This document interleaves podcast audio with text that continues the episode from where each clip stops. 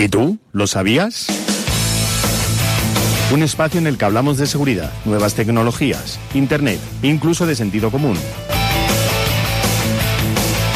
¿Y tú? ¿Lo sabías? Con Javier Hernández Cordero.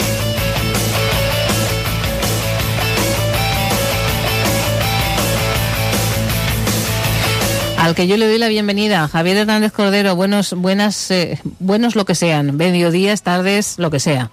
Sogmo exudoy shug bagdag petung exchug.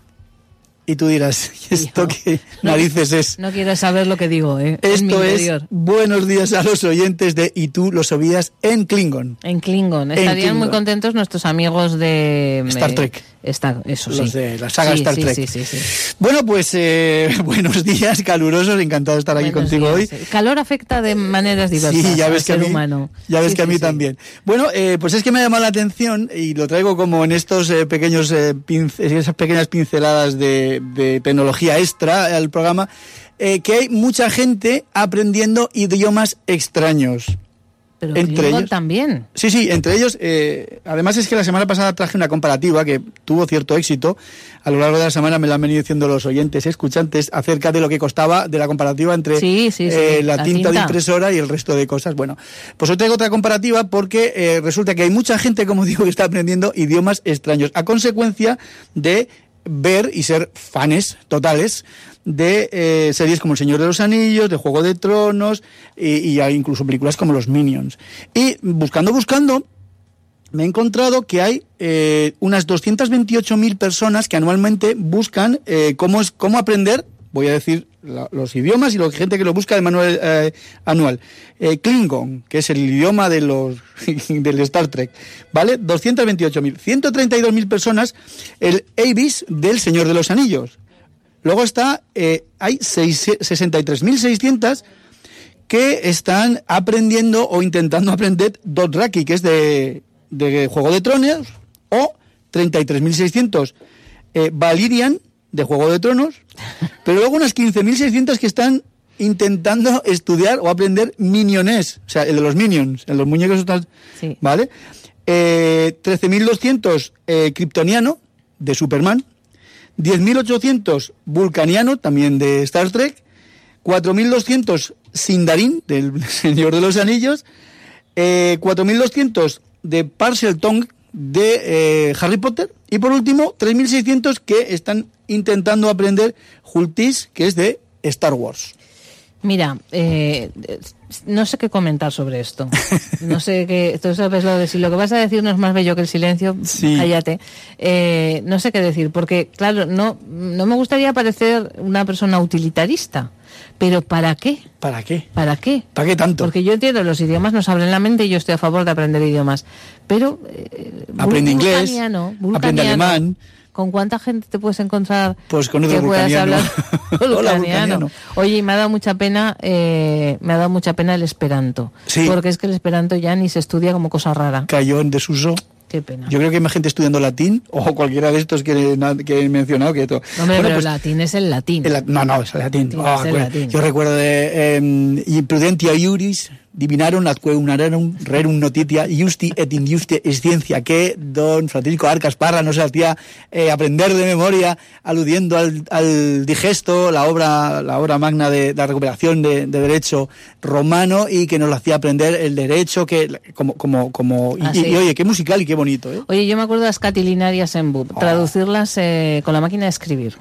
casi nada Casi nada. Eso era, eso era, nos preparaba como MacGyveres para la vida. Ah, con eso ya estás pa' toco, para cualquier claro. cosa. Que vengan problemas. Además era cuando la máquina de escribir había sacado la cinta de dos colores. De dos, la roja y la negra. Aquello era el no va más en el mundo de las máquinas de escribir. En fin, abuelos pues, cebolletas del Sí, mundo unidos. Exacto. Vale, Eh, pues eh, ¿Dónde se puede estudiar esto? Pues yo me he sorprendido porque una de las plataformas donde se puede estudiar es en Duolingo, que es una plataforma que yo uso precisamente para aprender alemán, que estoy ahí en mi rato. Pues se puede aprender en Duolingo, tanto el, el Klingon como el Valkyrio, como el, el de los Minions y el Dothraki. En fin, un disparate, un disparate porque Bueno. esto... En fin.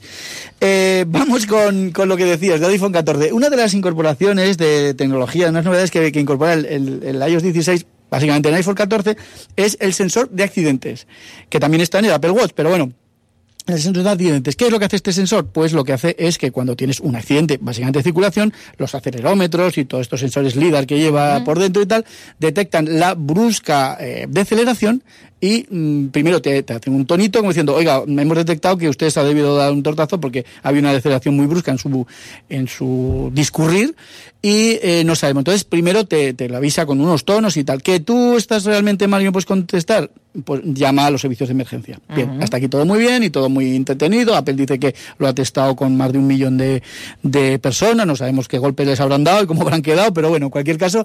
Lo... Pero claro, esto tiene su cara B. Y es que resulta que en los eh, parques de atracciones de Kings Island y Dollywood en Estados Unidos se han repetido hasta la saciedad los, eh, sobre todo en las montañas rusas y en otras atracciones de que tienen grandes aceleraciones y deceleraciones, eh, de repente la gente estaba tan, tan alta adrenalina que ni notaba que había saltado aquello, lo estaba llamando y como no respondían, pues el, Apple Watch llamaba a los servicios de emergencia y han tenido que poner hasta carteles de señores, si ustedes tienen este tipo de mm, aparatos, de teléfonos y tal, desconéctenlo, no lo lleven encima, que quien lleva un iPhone 14 a una montaña rusa, digo yo, pero bueno o eh, póngalo en modo avión, porque es que si no, va, vamos a tener aquí las ambulancias en la puerta día con otro, ¿vale? Entonces, bueno, pues eso también lo quería nombrar. Y Netflix, Netflix, esto ya... Es que eso hay que nombrarlo, claro, tú imagínate que vas ahí con...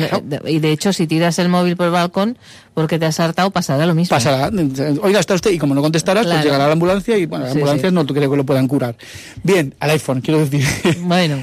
Netflix, Netflix ya por último. Venga, lo de Netflix. Lo de Netflix. Netflix va a lanzar, y ya digo, me anticipo que va a ser el 10 de noviembre a las 17, ni antes ni después, va a lanzar su plan, eh, el plan se llama eh, básico con anuncios. Bueno. Podría llamarlo, te vamos a timar es que a mí no me gusta. Por lo legal. Yo ya anticipo que a mí esto no me gusta, porque es que a mí esto me retrotrae los, a la, fíjate, una época en la que pasamos de la televisión analógica a la, a la TDT y nos, como grandes reclamos de aquello, yo llegué a escuchar, ya no habrá anuncios. Yo decía, bueno, esto ya será la bomba, ¿no? Además, aquello se, se aumentó, digamos, o se sustentó en que Televisión Española ponía películas en anuncios. Yo decía, esto, esto, era, esto va a ser la solución. Y no, porque se dan casos como el de la Antena 3, por ejemplo, que yo pienso que con los anuncios tan bonitos que tienen, ¿por qué ponen películas en medio? Claro, ¿para qué? De los anuncios. ¿Para qué? bueno, pues entonces volvemos, eh, todo esto, digamos que las plataformas de streaming, Netflix, Amazon Prime, HBO, etcétera, etcétera, dijeron, bueno, pues nosotros tú pagas y nosotros tenemos las películas y sin anuncios, ¿vale? Y ahora se sacan esto de la manga. Claro, es una suscripción que, como digo, el 10 de noviembre a las 5 de la tarde saltará en España, se, pondrá, se podrá utilizar en España, se podrá suscribir en España y que tendrá un precio de 5 euros con 49. Más, no, no 5,50 ni, ni 6, 5,49 euros al mes.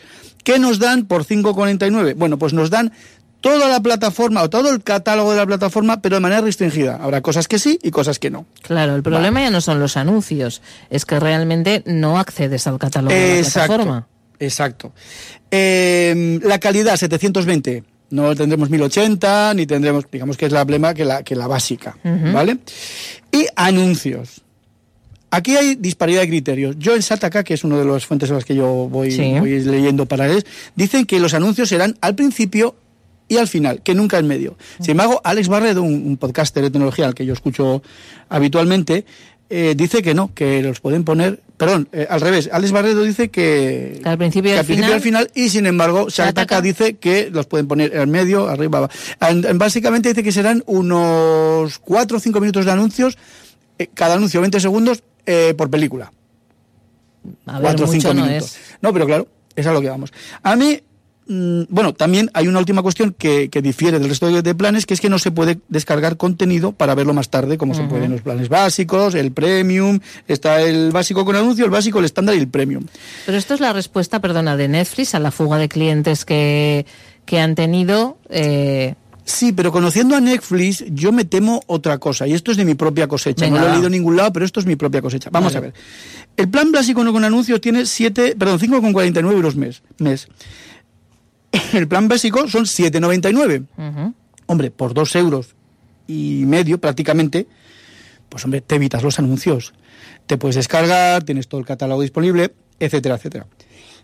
Perdón, ahora no me pasa nunca, pues ahora toso. Bueno, tose, tose a gusto y si no... Eh... ¿Qué me viene a mí a la cabeza? Pues que estos señores de Netflix están pensando en aumentar el precio, o pueden estar pensando en aumentar el precio del plan básico y subirlo de 7,99 a 9,99, etcétera. O lo que sea. Hay que decir que el básico, sin anuncio, 7,99, el estándar 12,99 y el premium 17,99. A mí esto me, evoca un poco o me, hace sospechar de que van a subir los precios. Lo cual, si es sobre lo que tú dices, sería una mala estrategia, bajo mi punto de vista, porque si tú piensas, y no, no está mal pensado, ¿eh? que puede ser para evitar la fuga de, eh, de, suscriptores, pues claro, lo mejor para eso es subir los precios. Yo me, me he fugado de Netflix. Yo soy de los que se han dado la fuga. Yo no, pero no, lo, no lo descarto, ¿eh? Me he dado la fuga porque, eh, mira, aquí como si me pagaran otras otras plataformas. No me pagan, pero voy a hacer publicidad mm. gratis. me parece que, que, la producción ha bajado muchísimo de calidad, muchísimo de calidad. Hay muy poca producción eh, y es caro es caro comparativamente para lo que te están ofreciendo, ahora otras plataformas. Y hay que ser eh, un poco infiel a las plataformas. Hay que ir cambiando de plataforma. Yo diría que hay que ser fiel a uno mismo. Pues eso, más que infiel, a las plataformas. Exacto, fiel a uno mismo. Que te gusta bien, que no te vas a otro sitio. Eh, yo, a lo que dices tú, que ha bajado la calidad, y estoy totalmente de acuerdo, añadiría que es que además están teniendo, no sé por qué, mala pata o mal ojo. La serie esta que ha hecho Ana de Armas, eh, de, caracterizada de Marilyn, no Es una película, no una serie. Una película, bueno. Blonde. Bien, exacto. Pues eh, un desastre. Se ve que está haciendo un desastre. Yo personalmente no la he visto, porque es una temática a mí no me va, pero ni siquiera mi señora esposa, que es una santa, eh, lo ha, lo ha, a ver, tiene, tiene, críticas encontradas. Y una película que tenga malas críticas, a veces es garantía precisamente mucho visionado. Sí. Eh, en este caso. En este caso concreto no creo que no hayan acertado, ¿eh? Yo creo que, que han acertado pero mm, realmente la, a mí me da la sensación de que la producción ha bajado, hay muchas menos novedades eh, y la calidad es eh, pues, mejorable es bastante mejorable. Mm. Yo me, he ido a, Disney Plus. Sí, yo también lo tengo. Yo es que tengo, yo tengo un desastre en casa montado. Yo tengo Disney Plus y bueno, sí, yo es que claro, como soy un poco friki de pues, Mandaloriano, que a ver, ya señores de Disney Plus, terminen ya la tercera temporada del Mandaloriano porque estamos aquí, que esto es un, esto es un sin vivir. Así no se puede vivir. Y hemos visto también que no me ha gustado nada, porque es un, es un remake o es un, es un western espacial del libro de Boba Fett, pero bueno, bueno, nos estamos metiendo en el programa de José María Hortas, espero que nos lo perdone. Eh, le dejamos el mensaje ya para la semana que viene, eh, el próximo día que vuelva. En fin, que Netflix 5.49 mm, con anuncios plan básico, no se puede descargar y además la calidad la justa. Y el catálogo reducido. el catálogo reducido. Netflix Céntrate. Mira a ver, mira a ver, mira a ver. Bueno, vamos al tema central. Vamos al tema central. Pasaremos de más o menos de pasada y vamos a tratar, yo como María siempre digo, un nuevo palabra, una nueva, un nuevo concepto que es la, eh, el trabajo no lineal. Tengo curiosidad, ¿eh? desde que esta mañana me has dicho que bueno, a hablar de esto. Si te fijas, yo creo que es algo que ya hay gente que está haciendo bajo mano y es algo que tiene, me parece más rimbombante, pero al final no es.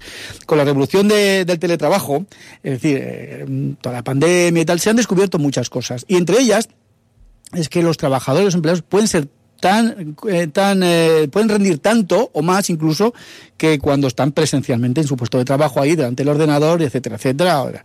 Entonces, eh, claro, estamos hablando de trabajos que se pueden llevar a cabo en remoto. El, albañil que está no puede. No, en fin.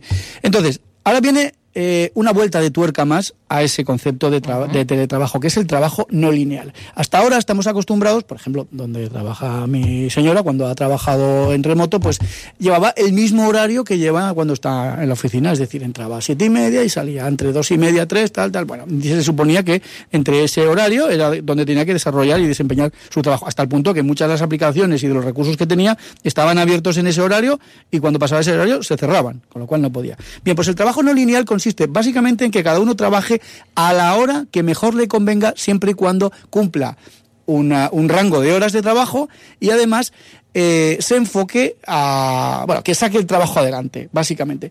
Esto se está descubriendo, se está mm, revelando, más que descubriendo, eh, como un acierto, puesto que todos no somos, no rendimos igual a las mismas horas y cada familia es un mundo. Tú tienes tu familia y tus necesidades.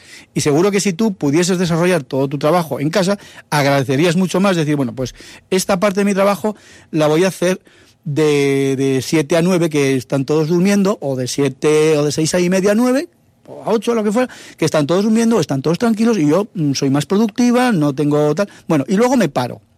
Hago la comida, me voy con mis amigas a tomar el café, me eh, teño el pelo, mil cosas que tú puedes hacer, o vaya a ser, voy a montar en bicicleta y luego vuelvo y continúo. continúo. Esto, básicamente, han descubierto que eh, es bueno porque es, orientar eh, el trabajo a, al, objetivo y no al cumplimiento. Tengo eh, tengo que trabajar, pero eh, no al... Eh, no, es decir, no, no a cumplir un horario, sino a cumplir un objetivo. Mira, yo estoy a favor, me, posiciono a favor del trabajo este que se llama no lineal y que en realidad es la flexibilidad laboral porque tú dices, no todos rendimos igual a las mismas horas y no todos tenemos las mismas circunstancias familiares y, y en, concepto absoluto no todos rendimos lo mismo. Hay personas que son extraordinariamente rápidas y en seis horas eh, finalizan su trabajo. Eh, y a veces están condenadas a quedarse dos horas más eh, esperando que otro compañero que es más lento haga lo que lo que tiene que, que, hacer.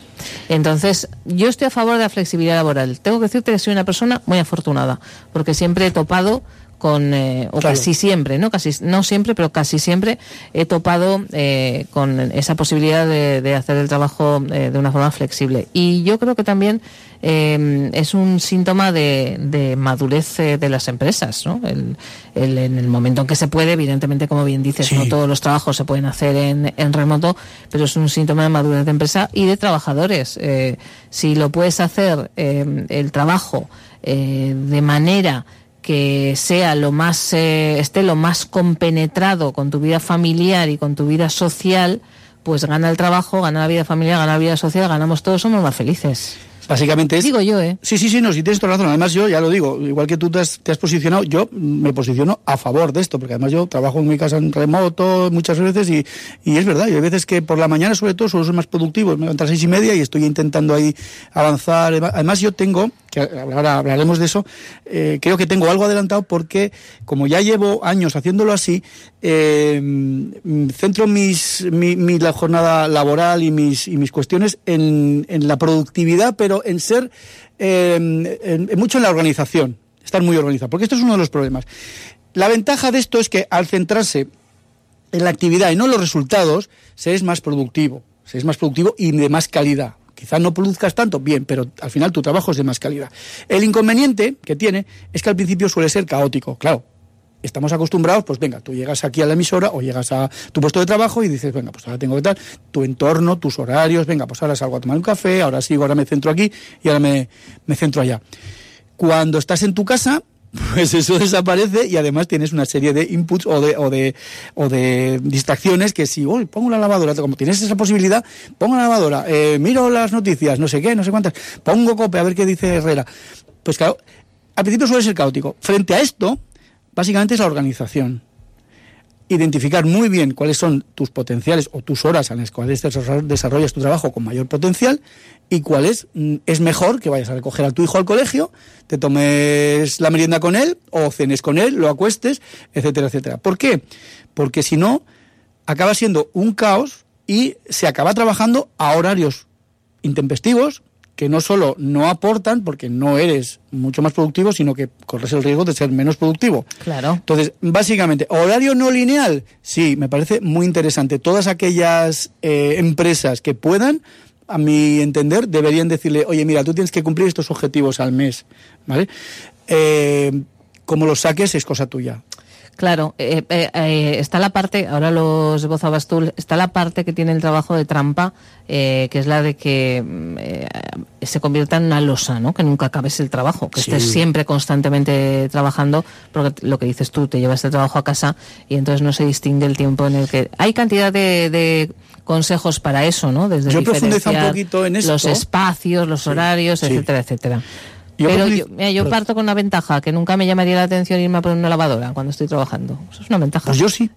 Yo sí. Yo, yo soy. Tiene sus Sí, sí, sí. sí, yo, yo soy un poquito ama de casa. Me gusta además porque me distrae. tal Hay una cosa además que me encanta y me distrae mucho. Cuando estoy muy saturado, ¿sabes lo que más me distrae? Irme a lavar el coche.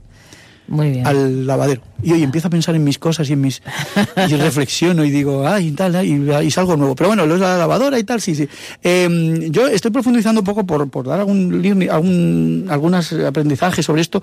Y una de las cosas, como ya te digo que llevo cierta ventaja, una de las cosas que me llama la atención es que eh, la forma de enfocarlo, como yo lo haría o como pienso hacerlo, es decirle, ya que la oportunidad, te- la, la- la empresa te da la oportunidad de que te organices como quieras, aprende a organizarte bien.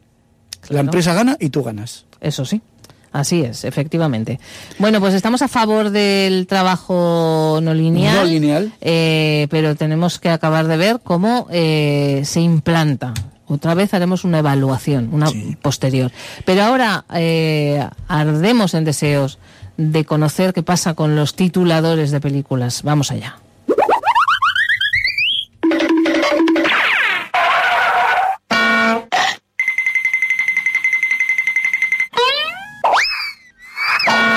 Encanta, como sintonía de vida, ¿eh? directamente. Bueno, pero ¿qué les pasa, qué les pasa a los dobladores de los Pues- títulos, a los traductores, perdón, de los títulos de las películas? Eh, preparándolo de Netflix, eh, películas, películas, películas, pues no sé cómo he llegado a la conclusión de que a mí yo quiero fumar lo mismo que fuman ellos.